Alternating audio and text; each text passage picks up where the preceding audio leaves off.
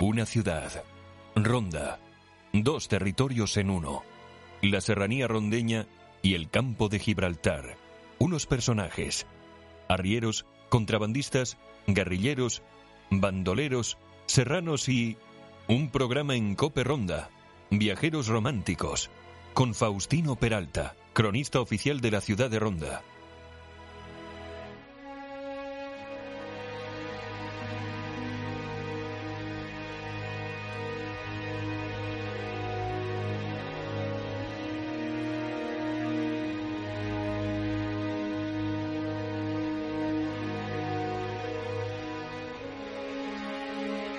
Buenas tardes y bienvenidos a nuestro programa Viajeros Románticos. Aquí en Cope Ronda, encantado de estar una semana más con todos ustedes. Vamos a continuar con las citas literarias del tramo primero de la cuarta etapa, desde la pedanía de Secadero perteneciente a Casares hasta el monte de la Alcaidesa de San Roque.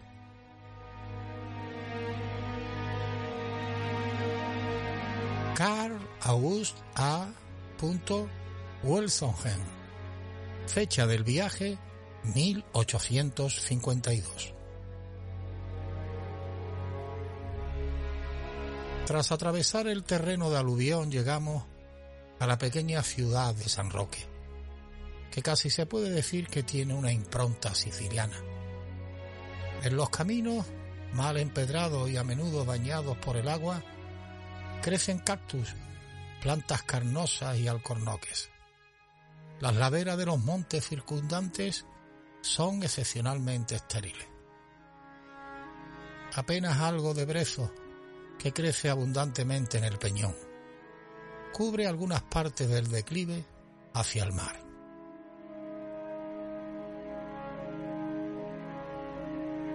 Sin embargo, las sierras que se extienden hacia el interior presentan una imagen más animada e incluso están festoneadas con las ruinas de antiguos castillos.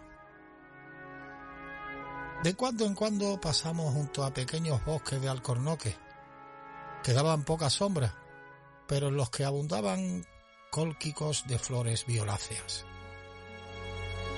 De no ser porque formábamos un grupo tan numeroso, el camino nos habría parecido muy solitario ya que en el trayecto de San Roque a Gaucín, donde pensábamos pasar la noche, solamente nos encontramos con 12 o 14 personas.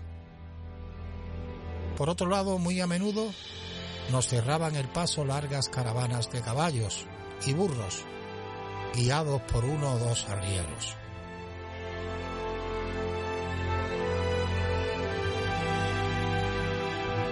Dado lo cargadas que suelen estar estas bestias y los estrechos que suelen ser los caminos, la única opción es apartarse y dejarlas pasar, a menos que el jinete sea especialmente ágil y airoso y pueda proseguir.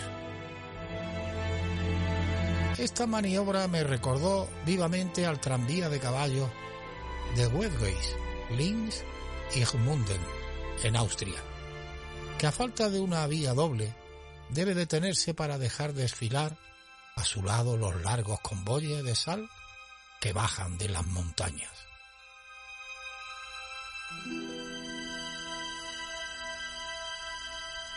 Por más peregrino y prosaico que le pueda parecer al lector, lo cierto es que en las carreteras españolas, mejor dicho, en los peligrosos caminos de herradura que a falta de buenas calles unen las distintas ciudades, se encuentran más burros que personas.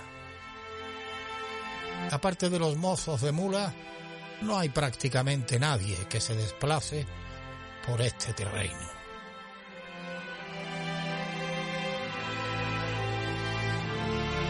La principal causa de que el paisaje meridional de España sea tan árido y uniforme, a pesar de la abundancia de árboles y arbustos perennes, tal como señala muy correctamente Rosmeiler en sus recuerdos de un viajero por España, ha de ser la falta de árboles de fronda, cuyas hojas secas cubren nuestros suelos en otoño y forman ingentes cantidades de mantillo, gracias al cual se forma, en torno a los troncos de cada árbol, una alfombra verde de todo tipo de hierbecilla. Este miembro meloso de nuestros paisajes, el humus, falta de manera casi absoluta en los parajes españoles, pues dada la falta de la humedad necesaria para la descomposición, las hojas pierden los árboles de siempre verde y permanecen yertas y secas sobre el suelo y acaban marchitándose sin engendrar nueva vida.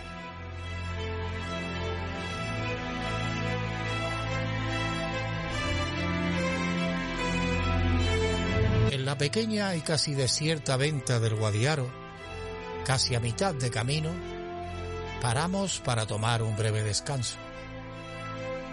Los caballos se habían refrescado poco antes con el agua de los gargantas, que desemboca más abajo de la venta de, en el río Guadiaro, procedente de Ronda.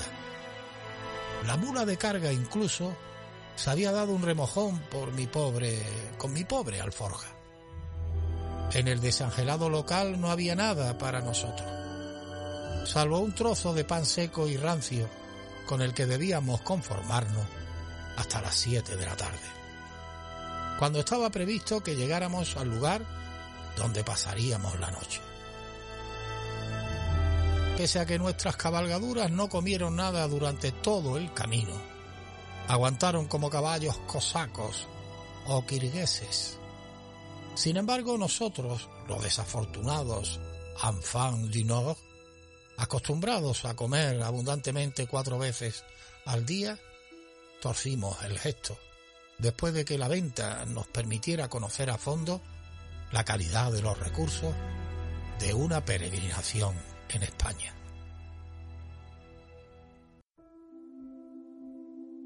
Increpamos de buena fe a nuestro viejo arriero por no habernos dado a conocer las peculiaridades propias de estas tierras a tiempo y habernos obligado así a armarnos de provisiones. Él replicó con serenidad, mientras armaba un cigarro de papel en su correcto inglés. ¿Por qué quiere comer, señor? Encienda otro cigarrillo y se sentirá enseguida mucho mejor. Si solamente compartiéramos con estas gentes del Mediterráneo su apetito de jilguero y otras cualidades igualmente chistosas. Nadie le aplaudió la ocurrencia al predicador en el desierto, pero nuestro varón Wolf, que había participado en la campaña de los rusos en Polonia en 1831, le parecía perfectamente razonable que, en un viaje como el nuestro, no encontráramos hoteles europeos y que tuviéramos que conformarnos con pan y agua. El varón le daba incluso una lección de modicidad a los españoles, ya que nunca fumaba y andaba siempre a la greña con su pariente, que era quien más sufría por la falta de comodidad de, de todos. Porque éste, ante la desesperación de no poder gozar de otras fruiciones, pedía constantemente lumbre para mantener encendidos sus finos papiros. Una palabra inventada por nosotros.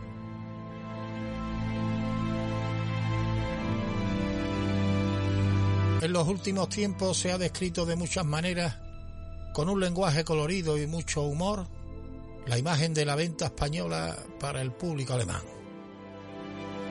Moritz Wilcon, Rosmeiler, Julius von Mituli y Hangler se han asegurado que ningún, ningún aspecto de estos primitivos locales les sean desconocidos, ni al menos al intrépido lector de Esprit o el Danubio. Sin embargo, requiere la cortesía hacia mis especiales lectores que intente aclarar aquí, al menos a grandes rasgos, la diferencia entre fonda, parador, posada, venta, ventorrillo y tienda.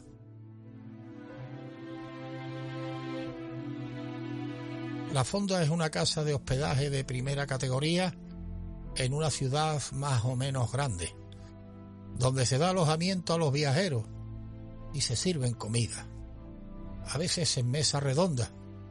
En el original viene rotonda, pero sin caballerizas para las monturas y bestias de carga.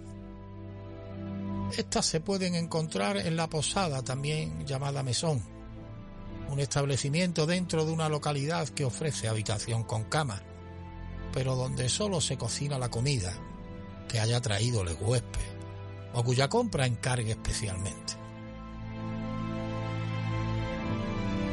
El parador se halla a medio camino, por así decirlo, entre la fonda y la posada, con la peculiaridad de que está preferentemente destinada a los que viajan en posta.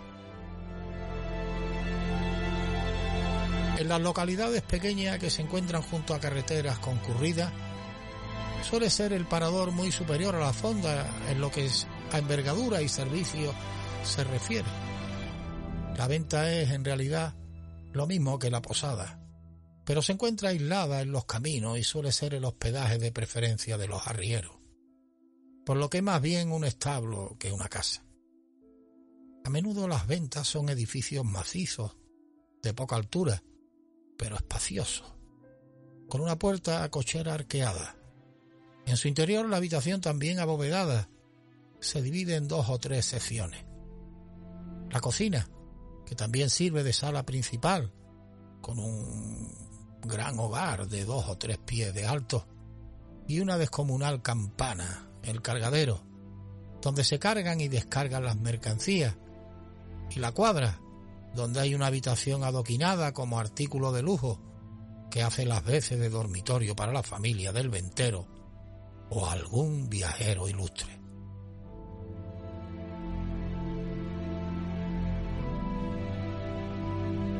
Los demás huéspedes pasan la noche a, a troche moche en el suelo de la cocina que dicho sea suele estar muy limpio. Con frecuencia las secciones están divididas solamente por pilastras sin paredes, por lo que el humo y el olor del ganado se reparten por todas ellas. Tras el hato hay un patio en el que con la candidez de Adán se satisfacen las necesidades corporales más básicas. Algunas ventas, pero solo las más grandes, disponen de pequeñas piezas elevadas sobre la planta baja y comunicadas con esta mediante una escalera de piedra para los huéspedes que se niegan a renunciar a las comodidades de una habitación propia. Finalmente el ventorrillo es un bodegón situado en las afueras de una población y la tienda en concreto, la de vinos y licores, ya que el término se aplica a todos los lugares de venta al público, es una taberna situada en un pueblo. En estas dos últimas categorías no se aloja a huéspedes ni naturalmente a reses. Las opciones de hospedaje para viajeros en España incluyen también la casa de pupilos, similar a nuestro Hotel Garni, donde por un precio convenido se obtiene alojamiento y comida la casa de huéspedes, donde se dispone de habitaciones individuales o de una planta completa en una casa, pero sin comida, y la hostería, una casa de comidas para el vulgo, donde también se puede obtener una cama with hand comfort, sin ninguna comodidad. Ahora sí, mi querido lector, ya está orientado y sabe más del hospedaje en España que un hospedero alemán.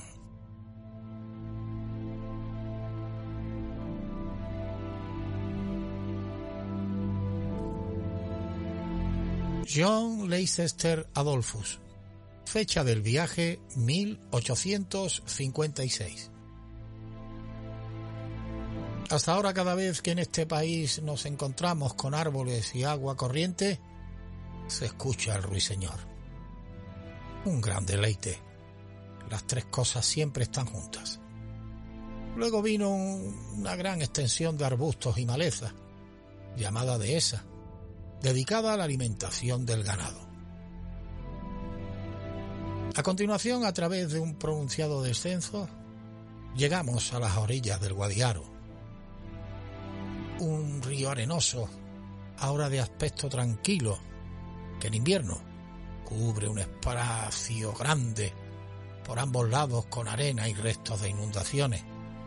Aquí, como en otras partes, escuchamos algunas lamentaciones sobre el lluvioso invierno. La región por la que estoy viajando es diferente de la que existe entre Cádiz y Gibraltar. Tiene en general un carácter agrícola, aunque hay gran cantidad de montañas y zonas sin cultivar. A intervalos se observan labores de arado, escarda y otras operaciones agrícolas. También se ven cabras y ovejas, cultivos de trigo y de vez en cuando hermosos cortijos que se consideraría muy respetable en Inglaterra.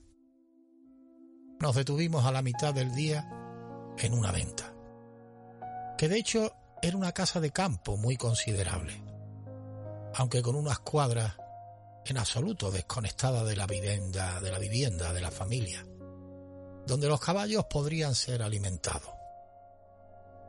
La familia estaba sentada en la entrada, vestida también como la gente de la humilde vida rural lo hace en Inglaterra, y con la misma indumentaria, excepto el hombre, que estaba vestido al estilo andaluz, sin hacer nada. Las mujeres tejiendo y cosiendo. La habitación familiar o cocina era muy espaciosa y ordenada. Había un gran fuego en la chimenea y sobre ella una gran variedad de sartenes de barro marrón que me hicieron pensar que las personas eran fabricantes de queso y mantequilla. Pero no era así.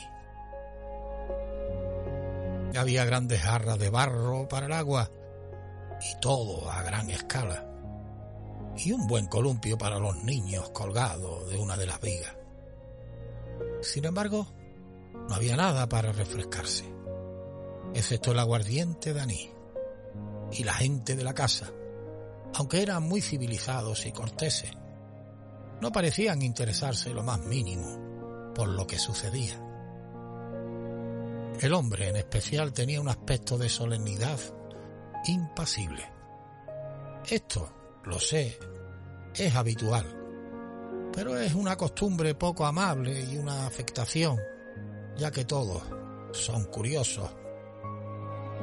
El hombre si lo entendí bien, era un terrateniente a gran escala, una persona, supongo, de cierta importancia, aunque manteniendo una venta.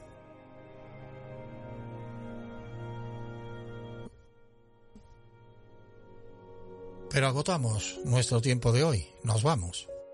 Continuaremos en el próximo programa, no nos falten.